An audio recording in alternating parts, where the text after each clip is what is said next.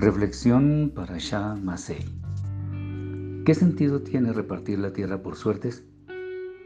En la última parashá del Sefer Bemidbar, el libro de números, vemos una instrucción muy particular y es que la tierra prometida deberá ser repartida por suertes o sorteos de manera que según indique este mecanismo, cada porción de tierra debería ser tomada por la tribu respectiva. Posteriormente podemos ver que dicha instrucción fue aplicada de manera que la tierra se asignó sin sobresaltos ni reclamos.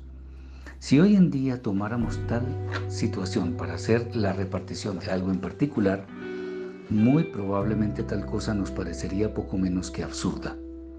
No obstante, hemos de decir que nuestro noble pueblo entendió que al seguir esta ordenanza simplemente se estaba cumpliendo la voluntad del Eterno, quien tiene el poder y el control sobre todo lo que existe. ¿Qué queremos ilustrar con esto? Que palabras como suerte, azar, coincidencia, probabilidad, posibilidad y todas las que le sean similares simplemente no existen en el ámbito divino. Más bien, ellas corresponden a una misma definición y es que todas son, ni más ni menos, que manifestaciones de la perfecta voluntad del Eterno.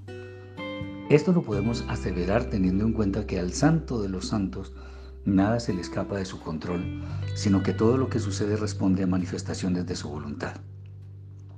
Y esto último era lo que entendían las tribus. Nada fue dejado al azar, sino que el santo, bendito sea, quiso manifestar sus propósitos mediante este método, que en el fondo era una prueba para todos y cada uno de los miembros de Israel. En nuestra vida diaria sucede otro tanto. Nada de lo que nos sobreviene es producto de la casualidad, más bien responde a la causalidad, pues todo tiene un origen y el Eterno está no solo allí, sino en el desarrollo de los acontecimientos y también después, y de hecho en todo al mismo tiempo. Por tanto, es importante que cuando vengan a nuestra existencia eventos adversos, por ejemplo, seamos conscientes de que ellos corresponden a acciones de nuestra parte. Ilustremos esto con un cuadro interesante. Cuando una persona sufre un infarto, no es porque súbitamente dicho infarto llegó sin más ni más. Ello tuvo un origen, quizá años atrás, en malos hábitos alimenticios, estrés y muchas causas más. Aquí la casualidad nunca existió.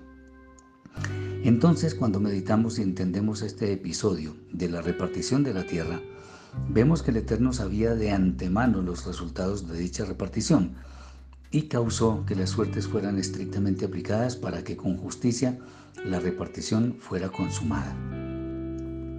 De acuerdo con lo anterior, cabe un consejo.